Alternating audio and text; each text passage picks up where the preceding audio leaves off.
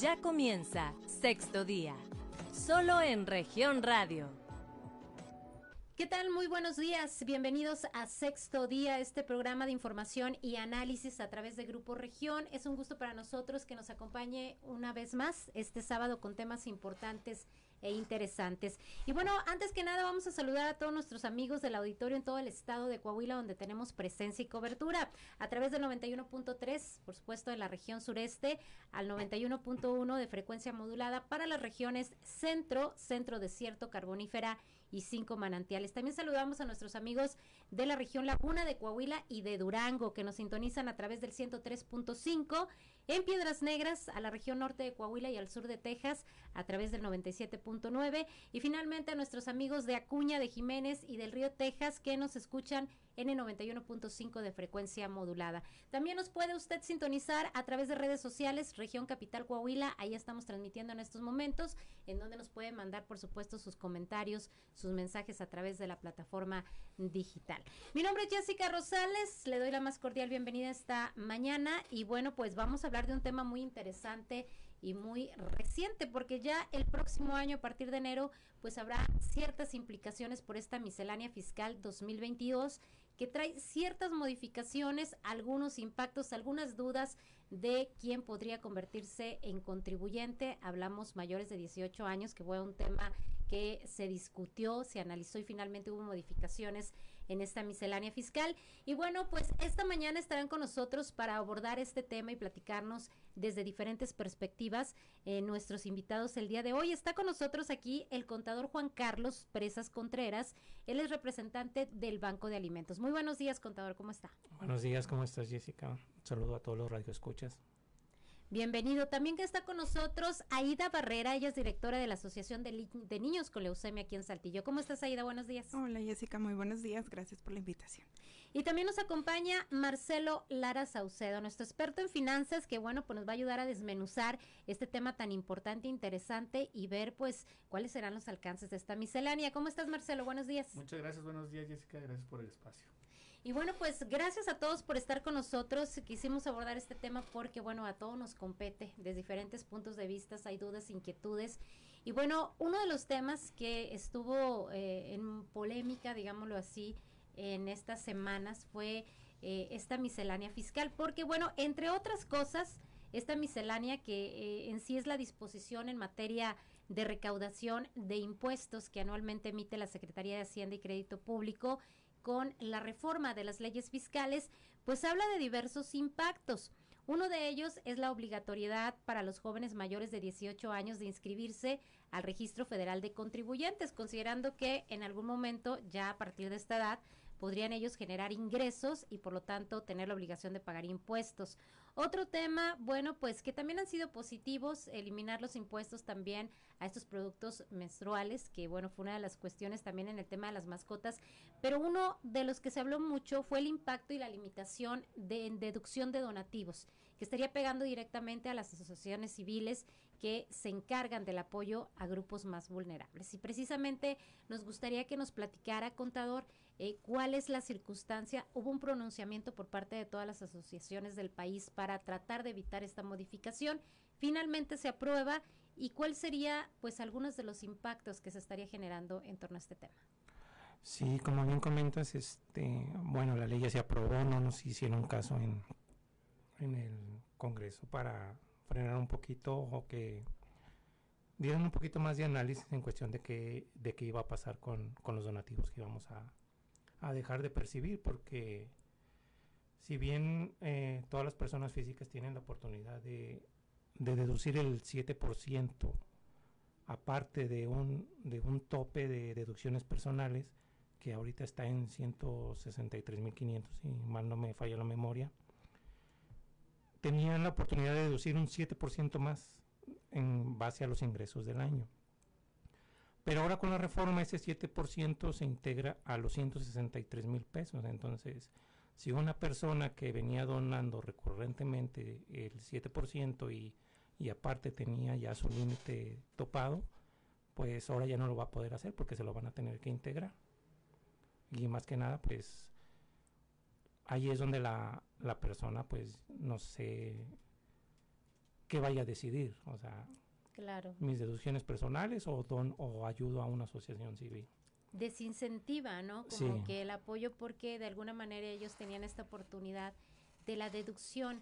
Eh, sin embargo, Aida, en el caso también de la asociación que, que tú representas, pues de por sí es difícil, ¿no? Que la gente apoye en, en cosas que son tan importantes y que requieren de muchos recursos. Eh, ahí, ¿cuál sería como la invitación a la gente a pesar de esta modificación que siga, que siga colaborando?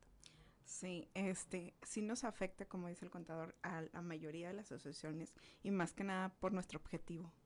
Este, y sí, pues eh, mm, en una parte, porque tenemos personas físicas que nos donan y nos donaban este 10 mil, 15 mil. Entonces esas personas ya no lo van a poder hacer. Entonces era, era una parte que podíamos comprar medicamentos que no están de alto costo. Entonces ahora es donde estamos lamentando eso, donde toda una semana creo que todas las asociaciones estuvimos de nervios por donde se aprobó y que pues a partir del primero de enero Sí. sale a rigor. Entonces es pues este más que nada darle las invitaciones a las empresas a que vengan y colaboren más con nosotros porque las personas físicas ya pues muy poco lo van a poder hacer. Claro, porque en el caso de las empresas que no hubo modificación, entiendo No. que no hay impacto en este sector. No, eh, la reforma solo es para personas físicas. Solamente físicas. Claro, y sobre todo, Aida, pues esto que nos compartes es muy importante porque en el tema de la Asociación de Niños con Leucemia, pues había personas que en lo individual querían aportar, pero de alguna manera pues ellas podrían hacer estas deducciones sin que generara una afectación en sus ingresos porque el SAT es muy exigente. Eh, en este sentido, Juan Carlos, tendrían eh, o harían el llamado a- también a los gobiernos para que ellos también pues le entraran con, con estas aportaciones, estos recursos que se podrían dejar de recibir por parte de este sector que son las personas físicas.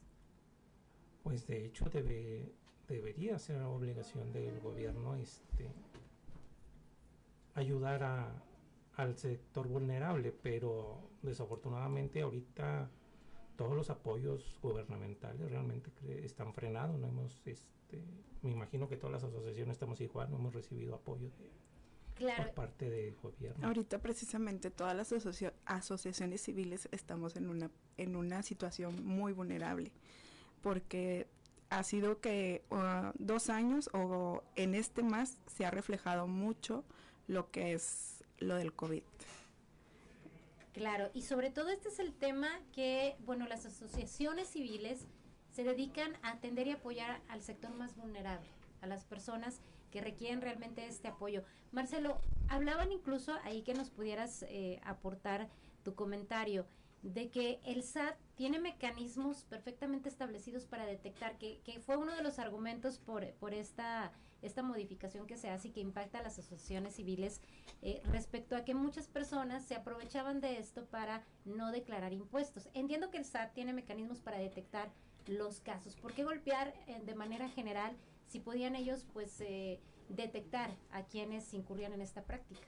Sí, fíjate, en mi opinión sí creo que pasó, eh, faltó un poquito de sensibilizar el tema, porque sí lo generalizan y creo que no todas las personas eh, eh, evaden impuestos a través de apoyos o donativos, ¿no?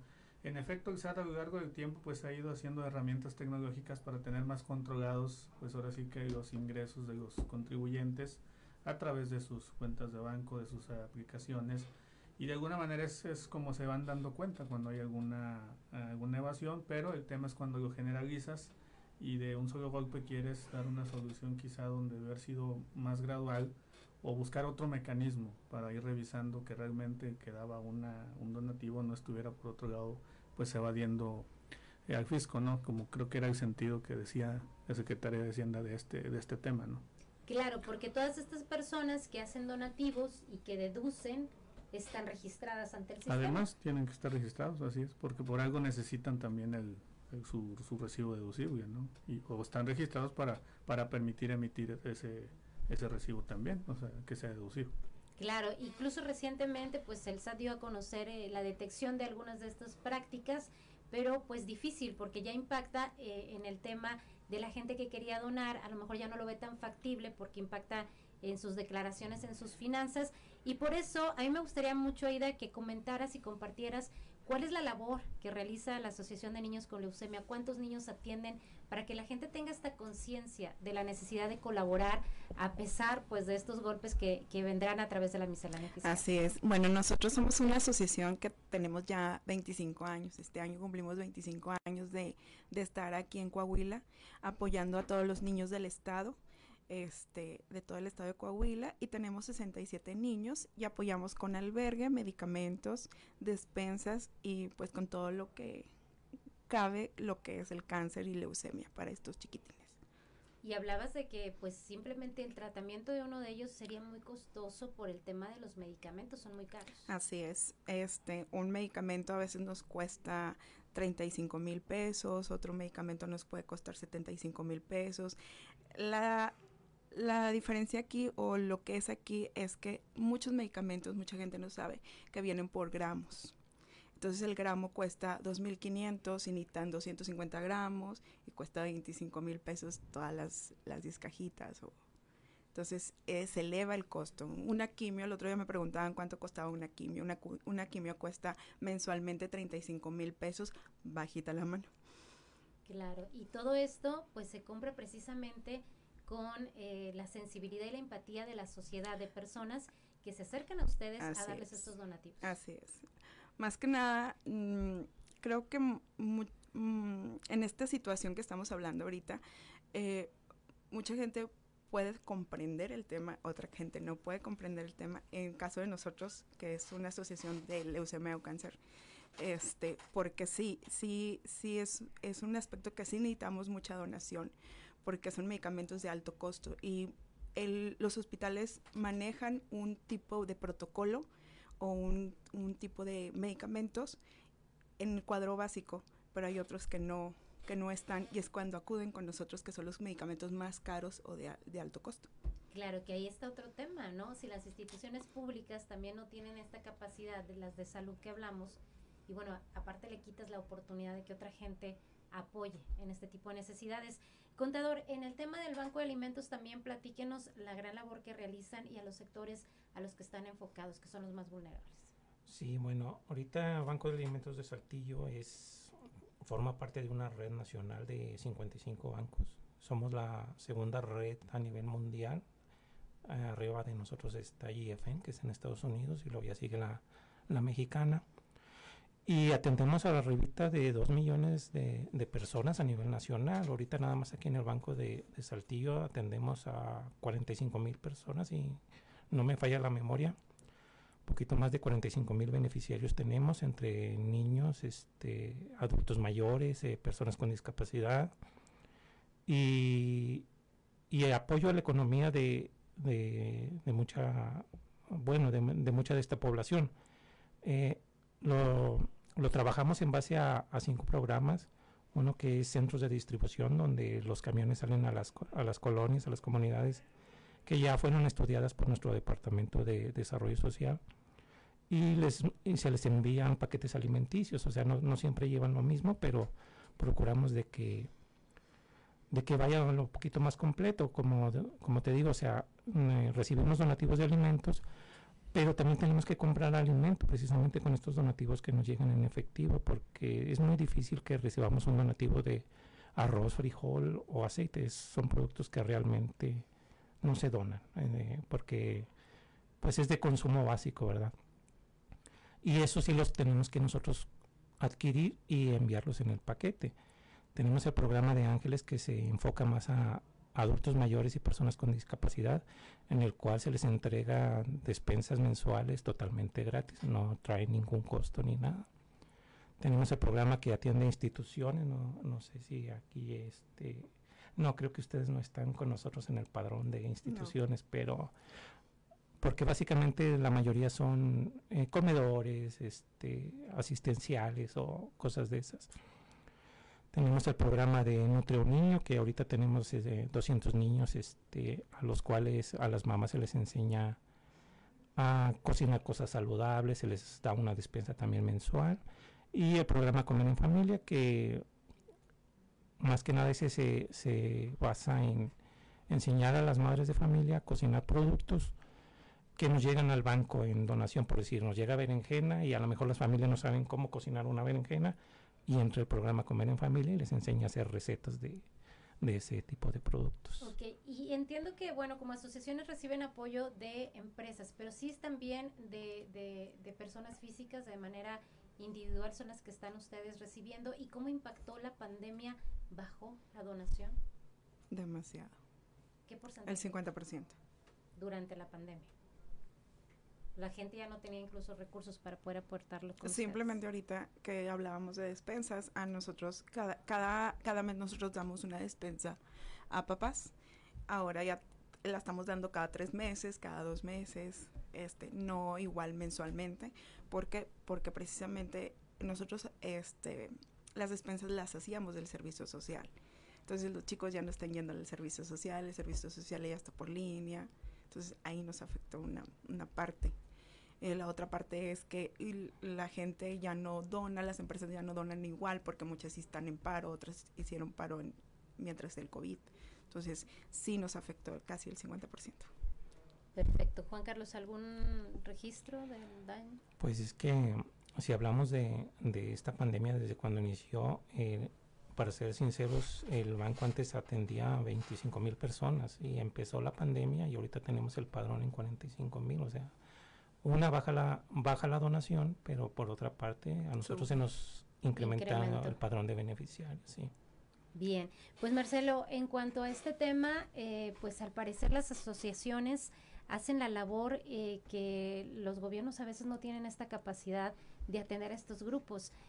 Les que, le queda de ver el propio gobierno a estas asociaciones y con este impacto, pues, ¿qué, qué, qué, qué es lo que tendrían que hacer, porque también lo que comentaban eh, nuestros invitados es que no hay, no hay campañas que nos ayuden eh, a, incentivar la donación. Ellos tienen que hacer sus esfuerzos propios. ¿Qué opciones habría aquí, Marcelo? Fíjate, bueno, sí, sí, tienes razón. Ahorita escuchándolos, pues yo creo que su carga financiera es pesada por la labor que hacen y sobre todo por el, volumen de gente que tienen que eh, ayudar. Sí, me queda claro que también los gobiernos ahí les ha faltado, pero creo que es tema de, pues, de sus presupuestos, también no ha estado así como que muy, muy holgado.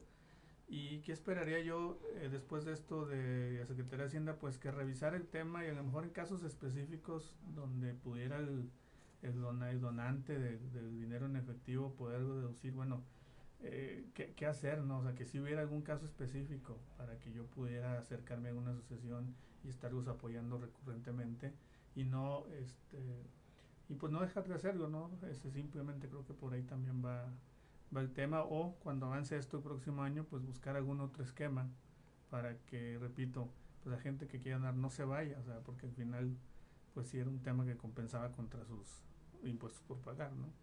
Claro, porque son eh, causas que no pueden esperar. La gente no se puede quedar sin comer, los niños no pueden quedarse sin medicamento contra el cáncer.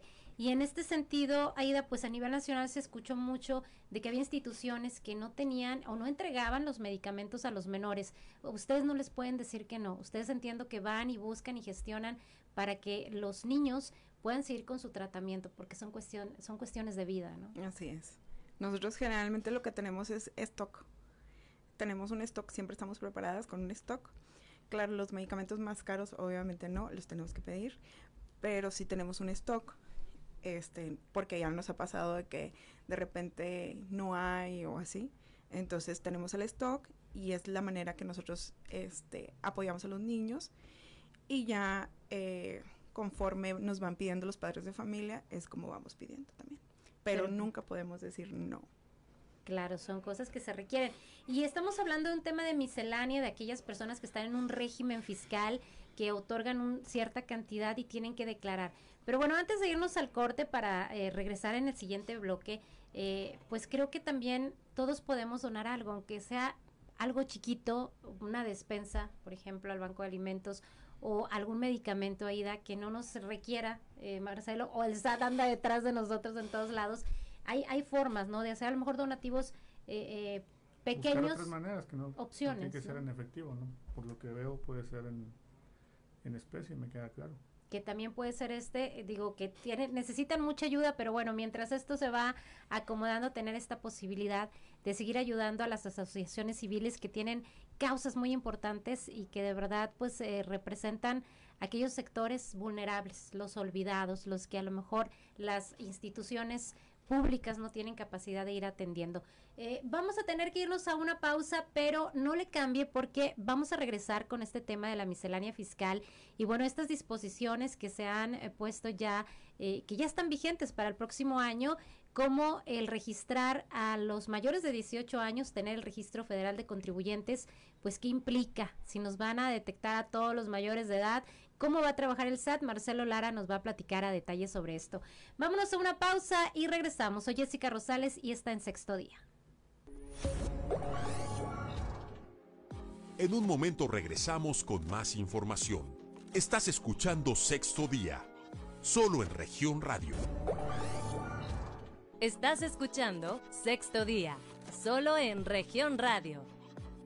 Muchas gracias por continuar con nosotros. Estamos en sexto día abordando este tema de la miscelánea fiscal 2022. ¿Qué autorizaron nuestros legisladores federales? ¿Cómo impacta a la sociedad, a los diferentes sectores? Bueno, pues el tema de estas modificaciones que han dado mucho de qué hablar. Y bueno, una de ellas es que si usted es mayor de 18 años, pues ya se le considera prácticamente un potencial contribuyente. Pero ¿cómo está el tema? ¿Cómo va a aplicar? Aquí nuestro amigo Marcelo Orlara, siempre experto en estos temas, nos va a dar una explicación de qué implica estas nuevas disposiciones que se, realiza, se realizan en nuestro país para el próximo año. Marcelo, ¿en qué consiste esto? Mira, pues en efecto, como habíamos platicado en otros espacios, la Secretaría de Hacienda eh, fue muy tajante en el tema. Si bien la miscelánea fiscal no incluía nuevos impuestos o aumentos, los que ya existen, sí eh, contemplaba mayor fiscalización. Yo creo que es parte de lo que estamos ahorita aquí eh, platicando. Ahora eh, ellos dicen, bueno, las personas que cumplan su mayoría de edad a partir de 18 años, pues van a tener que generar su RFC en la Secretaría de Hacienda, en el, en el, Servicio de Administración Tributaria.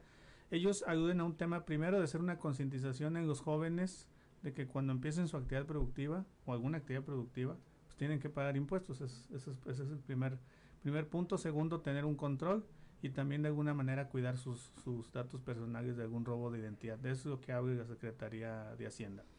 Eh, hay que ir viendo cómo se va a ir desarrollando este tema. Primero se habla de una invitación a los jóvenes que cumplen ya su mayoría de edad, repito, para que se acerquen a generar su RFC, pero también creo que de paso, ahí el SAT se encontró con el tema de, bueno, pero los que ya están en una mayoría de edad y que hacen una actividad productiva y que son informales, yo creo que de paso también podemos traernos a que eh, generen su RFC y empezar pues a tributar en, el régimen en que pudiera pudiera ser. Es mi perspectiva en ese en ese tema no por eso el tema de las nenis y los bros que ahora está en la mesa porque bueno el, SAT ha dicho que mientras tengan un ingreso un, eh, ahora sí que una ganancia pues tendrá que haber pago de impuestos como lo marca la constitución sin embargo no hay que entenderlo así muchas de las actividades eh, informales que se generan a partir de la mayoría de edad pues es porque quizá es gente que no, no tiene un empleo, no ha podido conseguir un empleo, que perdió un empleo durante la pandemia porque esas actividades informales de venta en, plataformas o en, redes, pues es, despuntó ahora con la, con la pandemia, ¿no? Entonces, repito, gente que pierde un empleo, que, que reducen su, su ingreso, que simplemente no completa con el gasto, bueno, en, en esto encuentra una manera de, de tener un, un, ingreso, ¿no? Entonces creo que ahí ya voltea a ver el SAT en base al volumen que se está generando de, de, venta y de comercio a través de, las plataformas, ¿no? Claro, ahora Marcelo, quiero pensar que mayores de 18 años pues todavía están en edad escolar, están cursando estudios, pero ¿qué pasa si yo, joven de 18, voy y me inscribo al Registro Federal Contribuyentes y recibo depósitos de mi familia para mis propios estudios? Tengo que explicar al SAT a partir de esta modificación y si ya estoy dentro del sistema, eh, ¿Tengo que hacer algún tipo de declaración o cómo va a ser ahora? Mira, Exat ha dicho, eh, primero es invitarlos, regístrense, si no hay actividad, no hay por qué presentar alguna declaración, simplemente es un registro, repito, por, los, objetivos que ellos se trazan. Pero si hubiera así una actividad comercial, pues no te queda otra más que acercarte al régimen de tributación que te va a, a corresponder, o en su caso, de los famosos depósitos que puedas ir recibiendo, pues el seguramente te pedirá una aclaración. Hay que ver, por eso lo he dicho, conforme la marcha, ¿cuál van, cómo va a ir dándose la esta dinámica. Como que no tienen todavía un... Sí, no, porque primero es una invitación, pero después seguramente vendrá un tema de más control y ya un poco más estricto de, bueno, cómo estamos monitoreando eh, a estos jóvenes o a esta gente arriba de 18 años, que repito, puede llegar a tener un eh, ingresos que provienen de una actividad que no es formal, es decir, pues que no paga impuestos, que no viene de un de un, de, un salario de un patrón que ya, que ya hizo su pago de impuestos, ¿no? Claro, porque platicábamos, bueno, y, y cómo, o sea, si no voy y me inscribo, ¿cómo me va a obligar el SAT a, estar en este sistema? Digo, ¿de qué manera lo identificas? ¿De qué manera vas y, lo multas? Porque no hay todavía como un esquema bien definido, ¿no? Así es. mira, podemos pensar muchas ideas. Eh, eh, se ha llegado a decir, bueno, a través de instituciones de educación, eh, tener acceso a los correos, que no sé si te permitió hay que verlo así. Las mismas plataformas, cuando van guardando tu información, exacto, les pediría bueno, un registro de las actividades comerciales que llevan los usuarios de, la cuenta. Porque son datos personales, Exactamente, entonces hay que ver eh, ese tema y ese, ese monitoreo y control que, van a tener para que realmente en la meta que se tracen ellos a partir del primero de enero de registros de RFCs o de apertura de RFCs, pues se vaya dando, ¿no? Como lo quieren hacer ellos, o sea, porque pues ellos también se van a poner meta de la gente que esté que estén invitando a inscribirse, ¿no? Claro, y bueno, pues antes de, seguir con, eh, con este tema, que también está otro sector que es las nenis, Marcelo, hay decías que hay opciones para tema de, de en especie o en efectivo, ¿no? Poder darles donaciones a ustedes, pero ¿cuál sería o cuál es la perspectiva en el tema de las asociaciones civiles en cuanto a este próximo año? ¿Cómo lo vislumbran?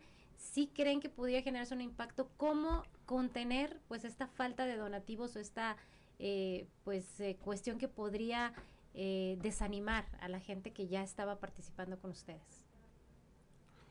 Mira, bueno, nosotros este trabajamos en base a presupuesto y, proyecciones y realmente la proyección que tenemos para el 2021 es que no vamos a poder atender a, aproximadamente a unas 4.000, 4.500 personas, que no es nuestro objetivo, o sea, nuestro objetivo es este, seguirlas apoyando a, estas personas que, que pudiéramos este, no poder eh, darles el alimento. Entonces, ¿qué vamos a hacer como asociación?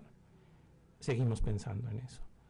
Este, ¿Qué le podemos pedir a, al gobierno? Pues ahorita nada. Yo creo que nuestra mejor eh, opción es eh, difundir con, todas las personas que tienen la opción de donar y que tienen un, tope, ¿verdad? O sea, trabajamos en base, no sé, vamos a suponer de porcentajes de que en Saltillo es el 100% de personas, pero el 10% es, son las que tienen la cultura de la donación sería trabajar con ese otro 90% y decirle, oye, mira, puedes donar y, y hay que y puedes deducir esto y esto y esto, o sea, hacerle la conciencia de, de, traer un poquito más de, de donadores, porque así como no el 10% que ya teníamos se nos va a reducir, pues habría que... ¿Quieren que se va a reducir el próximo año? Pues esperemos que no, pero teníamos que, tenemos que arrancar y, y seguir para adelante y ver cómo va evolucionando todo esto. Pero la, yo creo que la mejor opción sería también eh, hablar con, con, las personas que no, no tienen la cultura de la donación, pero hacerles saber que ahí está, que pueden ayudar. Claro, Aida. Igual, nosotros también igual, ya empezamos a tener un tope. Ya a partir de de junio empezamos a tener el tope de, de, antes ayudábamos al 100, ahora ya bajamos al 80%. Hay algunos que les decimos, no tenemos, ahorita no podemos, pero sí volteamos a ver al niño que más lo necesita, que precisamente era lo que la vez pasada en la entrevista, que te decía, este, al niño que pues ya va a morir, eh, es el niño que ahí estamos con el que le, ponemos ajá, el 100% de nuestro trabajo para que tenga un buen morir. Entonces, este es donde vamos, o al niño que esté más grave. Entonces, ahí es donde sí, los niños que sí están, que todavía están bien, que se le puede llamar bien, entre comillas. Ajá, sí, ahí sí ponemos un tope, pero sí los niños más graves, ahí es donde Claro, hablaban en este pronunciamiento en el que se sumaron pues muchísimas asociaciones del país sobre pues esta posibilidad y esta demanda que se hizo y que señalaba Contador pues finalmente no fue escuchada, que podrían desaparecer muchas asociaciones debido a la al difícil panorama que viene para 2021, muchas de ellas que ya no estaban recibiendo por la pandemia, por otras cuestiones. Eh, ¿Hay manera de, de salvar, de rescatar pues estas causas que se vienen realizando? Híjole, es una pregunta difícil porque a raíz de que inició, ahorita, no tanto por lo del 7%, pero a, raíz de que inició el, el, COVID, este, que sí afectó, desde ahí ya muchas, muchas asociaciones desaparecieron. Ahora imagínate, COVID más menos donación. No sé cómo... Van a venir desapareciendo. Van a venir desapareciendo, ajá. Híjole, difícil, ¿no, Marcelo? Que pues eh, este tipo de, de, acciones que se deberían ser, ¿no? Para ayudar y apoyar a todos los sectores eh, son insensibles. Marcelo, esta miscelánea es una miscelánea insensible, ¿lo pensarías así? No, y además, digo, sus gastos de asociaciones, quiero suponer que año con año crecen, está una inflación, ellos la mayoría tienen consumen muchos productos de la canasta básica también para apoyar a la gente, bueno, ese es otro tema. O sea, ellos están expuestos a muchas situaciones económicas eh, como asociación, ¿no? incremento en precios y todo este rollo. Y pues eh, la labor creo que tiene que existir, digo, eso, eso es invariable, ¿no? Por, eh, por lo que deja de hacer quizá los programas de gobierno, ellos entran como ayuda, pero al final ellos siguen, o sea, ellos siguen estando ahí presentes, ¿no? Ese es mi punto de vista. Claro, y es que eh, viendo el tipo de asociaciones que tenemos, no solo en Coahuila, sino en todo el país, pues sí son temas eh, donde, pues, ¿qué pasa también con las políticas públicas? Porque, pues, todo este año, estos dos años, ha hablado mucho de los problemas de los medicamentos para los niños con cáncer, el tema de la pobreza que se incrementó en todo el país también por la pandemia, eh, mencionar ahorita el refugio eh, Luz y Esperanza, que atiende mujeres violentadas, también el feminicidio que se disparó en el país. Y pareciera que, pues, eh, también los legisladores, ¿no? Finalmente son quienes aprobaron esta miscelánea, pues no están otorgando opciones que permitan eh, a estas asociaciones continuar con esta gran labor o que ellos mismos, ¿no? Se hagan cargo a través de recursos y fondos especiales. Así es, yo definitivamente creo que hay que ir buscando eh, cómo pueden ellos seguir recibiendo esos eh, apoyos y pues echar, echar así a la, la, imaginación para que la sociedad los pueda seguir eh, apoyando, ¿no? Porque la labor ahí está y debe seguir. Así es, y es que cuéntenme quiénes son las personas que realmente se acercan a ayudarles porque eh, pues a veces yo creo que los que menos tienen son los que más apoyan a veces, ¿no? La señora que a lo mejor pues esta quincena no le alcanzó a pagar algo, pero que, que, que está cerca de ustedes y que saben la gran labor que realizan y van y les entregan algún apoyo. Bueno, en mi caso, muchos, muchos de los papás que ya salieron o que fallecieron, desgraciadamente los niños, son mis donantes. Este, o muchos papás que, y los niños ya salieron y que salieron bien y que trabajan en empresas, los mismos papás les dicen a las empresas y las empresas vienen con nosotros. Es la mayoría de nuestros donantes. De los perfiles. En el banco, Juan Carlos, ¿quiénes son los principales donantes? Eh, bueno, eh, somos afortunados porque tenemos de, de, los dos, o sea, tenemos eh, personas físicas y personas morales y, y nos apoyan con todo lo que, con, con, lo que pueden. Más aparte, tenemos el grupo de voluntariado, que son todas las personas que van, que sin ninguna remuneración van y, y hacen selección de alimento y hacen paquetes alimenticios y los mandan. Entonces, pues ahí están todos nuestros donadores, desde los voluntarios hasta las personas que nos apoyan económica y en especie.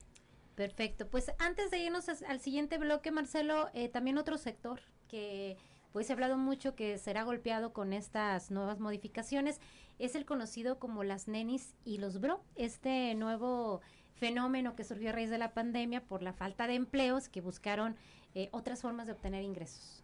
Pues sí, caemos en el mismo tema. Es un tema que no va a ser difícil para ellos cuando lo estén escuchando, ahora que ya lo, lo dijo el SAT, porque pues por un lado encontraron en una actividad comercial pues eh, algo que quizá eh, el patrón ya no les pudo dar o digamos el empleo ya no se dio, pero eh, autoridad fiscal se da cuenta pues que están haciendo un negocio propiamente, vendiendo mercancía este, que se revende, se compra un tercero, se pone un precio final y se entrega pues, al, cliente, ¿no? Y que ahí lleva una, pues una ganancia, obviamente. Entonces ven ahí esa área de oportunidad del SAT y dice, bueno, pues hay que empezarlos a, fiscalizar. Desgraciadamente, pues la ley de ICR es muy contundente en eso y la Constitución misma te dice que las actividades profesionales, comerciales y empresariales en este país pues tendrán que pagar un tributo propiamente. Creo que a partir de eso se, es lo que hace el ¿no? Que platicábamos y volvemos a lo mismo, que no hay un esquema específico de identificación de contribuyentes porque eh, en el tema del Facebook, pues tú puedes hacer una cuenta con un nombre distinto. Eh, creo que sí te pide teléfono, no estoy muy segura, pero eh, sí cómo, cómo dar con este sector que, que lo estás advirtiendo que si no paga impuestos lo vas a multar, pero ¿cómo lo vas a identificar? Sí, mira, es lo que decíamos, si es a través de Facebook, bueno, Facebook tiene sus sus plataformas que es Instagram y WhatsApp, que por, un lado Facebook tiene páginas Marketplace para ofrecer los productos. WhatsApp digamos que es el medio de comunicación entre los que venden, los nenis y los bro con con el comprador final para ponerse de acuerdo en la entrega. Instagram ya es un poquito más de, vender el producto a través de fotos y, y todo este tema, ¿no? Pero en efecto hay que entender o ver eh, cómo le van a hacer la autoridad fiscal, cómo le va a hacer primero para empadronar primero, porque una invitación, pues bueno, queda muy abierta, ¿no? Eh, para primero empadronar y luego eh, decir que es qué régimen va a ser, se habla de un régimen de confianza que van a nacer a partir del 1 de enero, eh, donde va a haber un porcentaje que tienen que pagar sobre el ingreso anual que, estimen ellos tienen, no sé, pues así se puede llevar. Pero insisto, ¿y cómo se va a empadronar, no? Este, ahorita si quieres te hablo más o menos de lo que se estima de cuánta gente está operando en este tipo de, de negocio por redes, ¿no? Perfecto, pues bueno, temas interesantes, seguramente usted está en alguno de estos sectores, usted acostumbra ayudar a las asociaciones y bueno, es importante saber todos los detalles, qué opciones se tienen para poder seguir trabajando en conjunto por estas causas. Tenemos que irnos a otro corte, pero regresando pues ya le tenemos estos datos, cuántas mujeres y hombres pues están en estos momentos obteniendo ingresos a través de esta nueva modalidad, así que quédese con nosotros, estamos en sexto día, yo soy Jessica Rosales. En un momento regresamos con más información. Estás escuchando Sexto Día, solo en región radio. Estás escuchando Sexto Día, solo en región radio. Regresamos a, sexto día y bueno, pues nos quedamos con este tema de las nenis y los bros. Estas personas que en algún momento tal vez perdieron el empleo durante la pandemia y vieron la oportunidad en otra modalidad que bueno pues está lejos de la fiscalización y que ahora con esta miscelánea pues se pretende detectarlas, encontrarlas y obligarlas a pagar impuestos. Marcelo, platícanos cómo están los números en cuanto a este fenómeno que surgió a raíz de la pandemia. Mire, para que se den una idea, esto es como si fuera un mercadito virtual un mercadito ambulante virtual, que es igual, es un comercio informal, pero esto se hace a través de redes, tú tienes todos los productos en tu casa y los ofertas a través de la página de Facebook y repito a través de Instagram y te pones de acuerdo por, por WhatsApp en una entrega. No tiene mucho asunto, pero es así, por, por así decirlo, para que eh, lo tengamos claro, ¿no? Se estimaba hasta el cierre del año pasado, 2020, había una pérdida de empleo de 2.7 millones de pesos último trimestre, 2.7 millones de personas perdieron su empleo. Eh, de estos se estima que 1.3 eran mujeres y que alrededor de un 30% se metió en esta dinámica, es decir, 400 mil personas. Hoy se estima que son alrededor de 500 mil personas las que frecuentemente ya esto lo toman como un medio de ingreso. ¿Por qué frecuentemente? Porque hay gente que sube por única vez algún producto a venta, pero hay gente que ya la toma la plataforma como vía de, venta continua. Entonces, eh, repito, es algo que ya volteó a ver el SAT. ¿Por qué? Pues porque se dispara. Por otro lado, este tema, está el tema del comercio formal, de, pequeños comerciantes formales en todo el país que se han externado de que, bueno, esto genera una competencia de, desleal y que por eso, bueno, se tendría que, ahora sí que, que ver la manera en que van a, van a tributar, ¿no? Por ahí viene el tema también. Claro, porque antes de las nenis, Marcelo, había informalidad. Sí, es lo que te digo, los comercio, mercaditos, el comercio, la gente que se establecía en su casa, y pues era parte también de esto, ¿no? Claro, y bueno, pues ahora pareciera que, que dieron pues pasos certeros en algunas cosas, en otro no se tiene todavía mucha idea de, de cómo van a estar trabajando y operando. Pero bueno, pues es una miscelánea fiscal ya aprobada, ya está eh, pues por ser vigente a partir del próximo año. Pero pues ustedes que representan a, las asociaciones civiles con causas tan, tan relevantes, eh, ¿qué, es lo que quisieran o qué, qué mensaje le darían a quienes son responsables de este tipo de acciones, a los legisladores? ¿Qué hace falta? Ya está autorizado eh, estas eh, cuestiones, pero ¿qué hace falta? A partir de esto, legislador, diputado, senador, necesitamos que nos apoye en esta parte. ¿Qué es lo que hace falta? Yo siento que más sensibilizarlos a ellos, porque nosotros, bueno, en mi caso, en lo que es nuestra asociación, la gente que llega es la que más sensibilizada está. Entonces, es más que nada sensibilizarlos, porque a mí me ha pasado que me han visitado personas, este, vaya, eh, diputados, y se van sensibilizando. Y de hecho a mí me, pasó en una ocasión que un, la esposa de uno de ellos me, me apoyó con un trasplante de médula. ¿Así? ¿Ah, Ajá, para un niño. Entonces, es eh, precisamente fue uno de los que estuvo luchando por esta por esta situación que acaba de pasar por la miscelánea fiscal. Entonces, sí es, es estarlo sensibilizando un poquito más, porque al final de todo somos seres humanos y no estamos exentos estar en una situación, ¿no? Y muchos de ellos también tienen hijos. Claro. Entonces, este, precisamente las personas que se acercan a nosotros, como en el caso también del contador, son las personas que necesitan una despensa, que están vulnerables y que necesitan más que nada, pues, sensibilizar más a la gente. Necesitamos hacer eso. Claro, el trabajo de campo. Antes de tomar una decisión, que se acerquen, ¿no? Que conozcan abiertamente eh, qué, qué, trabajo realizan y sobre todo los beneficiarios, ¿no? Que es muy importante, contador, saber qué tipo de familias están recibiendo este apoyo, cuál será el impacto directo, no solamente estar pues eh, en, en, una, en una silla y levantar la mano o aplanar un botón para votar algo que a lo mejor no se tiene idea de qué realmente, cuál es la situación que está aconteciendo. Sí, realmente tendrían que hacer ahora sí que un estudio de campo y vivirlo en persona para que vean cómo está la situación, o sea, a final de cuentas, eh, en nuestro caso como banco de alimentos, pues a veces piensas, este, a todo se acostumbra uno menos a no comer. Entonces, tienes que apoyar a, la gente, o no la puedes dejar así, decirle de la noche a la mañana, sabes que ya no te voy a ayudar porque ya no puedo.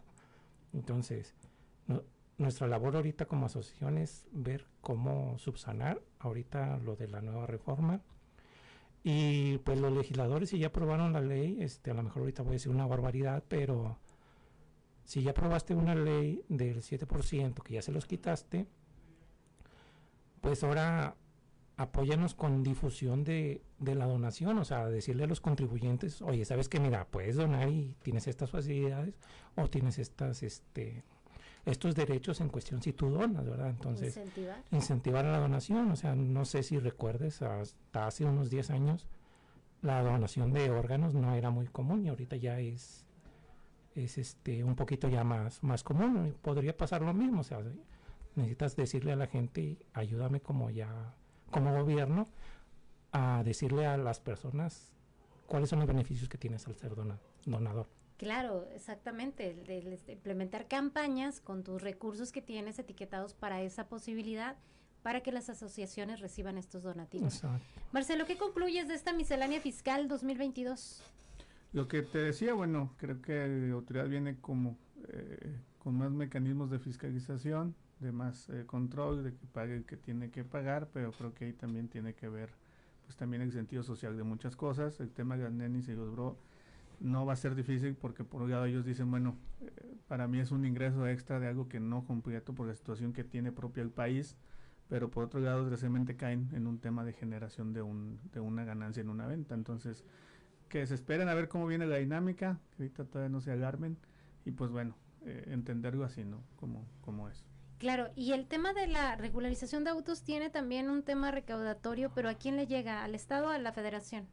Eh, ha dicho, se supone que digamos, eh, el proyecto era que eran seis estados fronterizos más Baja California, se iba a cobrar alrededor de 2.500 pesos por regularizar los autos que entraran hasta la fecha de la firma del decreto y que específicamente se iba a ayudar a esos estados para obra pública eh, en, en, ellos, ¿no? Pero bueno, también es un tema en el que ya se ya han emitido su postura la Coparmex, la Asociación de de agencias de carros, eh, de vehículos automotores, los empresarios de la industria automotriz, bueno, que cómo va a pegar en las ventas, en, en Claro. igual tema de competitividad, pero bueno, el gobierno federal aludió a un tema de inseguridad o de, de que pues bueno, por, por eso necesitaban ya tener un padrón, digamos, eh, registrado legalmente en el país de los famosos autos chocolate, ¿no? Perfecto. ¿Querías decir algo, Aida? No. Bueno, pues eh, ya para cerrar este programa, agradecerles eh, haber estado con nosotros, pero si antes de irnos, que nos digan por favor a dónde pueden apoyar, cómo pueden llegar a ustedes estas personas que desean pues eh, participar con ustedes en estas causas, Aida, ¿dónde los pueden ubicar? Bueno, nosotros tenemos nuestra página de Facebook. Este, eh, estamos como niños con leucemia y estamos en el 844 439-0888 y en el celular 844-232-8897 y estamos en Juan Pablo Rodríguez 873, Colonia Villas de San Isidro, a un costado de, de una tienda muy, muy, muy famosa. Muy bien. Este contador, el Banco de Alimentos, ¿de qué manera pueden eh, emitir alguna aportación, algún apoyo? Sí, bueno, nosotros estamos ubicados ahí en Boulevard Vito Alessio Robles, Colonia Asturias, ahí enfrente de la Facultad de Ciencias de la Administración. Bueno, no enfrente, pero casi, casi cerquitas. Eh, tenemos la página de Facebook, es Banco de Alimentos de Saltillo AC. Y por ahí pueden seguir en el Instagram, ahí viene todo, es Banco de Alimentos, banco.sal, banco.alimentos.saltillo. Y el teléfono es 415-5720, es, eh, todos son bien recibidos ahí. Perfecto, pues hay que seguir apoyándolos. Marcelo, ¿algo que quieras comentar? No, nada más estar al pendiente todo esto para el primero de enero, a ver qué dinámica se va dando y lo que vaya diciendo la autoridad hacendaria, ¿no? Siempre, será- siempre será importante también como ciudadanos. Perfecto, pues agradecerles a los tres No, esta participación y bueno, esperemos un mejor panorama para el 2022 y apelar, ¿no? A la sensibilidad de la sociedad, que es la que nos puede ayudar en estos momentos y lo que mencionaban de legisladores y legisladoras para, en la medida de lo posible, pues sí, buscar mecanismos de apoyo para estas causas que ustedes están eh, realizando y que de alguna manera, pues hay que decirlo abiertamente, son eh, causas que el gobierno no tiene la capacidad de atender y que ustedes, con voluntarios, con esta gran vocación de servicio, pues están eh, dando la mano a las personas más vulnerables, a las personas que no tienen este apoyo. Muchísimas gracias. No, a ti. Y bueno, pues mire, ya nos vamos. Estuvo con nosotros y agradecemos, por supuesto, esta eh, participación a nuestros amigos el día de hoy aquí en Sexto Día. Marcelo Lara, nuestro amigo experto en temas financieros. Aida Barrera, directora de la Asociación de Niños con Leucemia aquí en Saltillo. Y el contador Juan Carlos Presas Contreras, que viene del Banco de Alimentos. Apoye, si puede usted donar cualquier cosa, hágalo, acérquese a estas asociaciones y bueno, pues si tiene más de 18 años o si está dentro de este fenómeno de las nenis o los bros, pues hay que estar eh, revisando, ¿no? Con este tema con cautela para ver cuáles son los alcances y el impacto que podrá tener, pero pues no se desanime, hay que insistirle a los legisladores y legisladoras que trabajen, pero siempre conscientes del impacto que van a generar a toda la sociedad. Yo le agradezco su compañía a través de las estaciones de radio de Grupo Región. Nos escuchamos el próximo sábado, pero a partir de lunes en los espacios informativos de este Grupo Región. Mi nombre es Jessica Rosales. Le deseo que pase un excelente fin de semana. Te esperamos el próximo sábado a las 10 de la mañana. Hasta el próximo sexto día, solo en región radio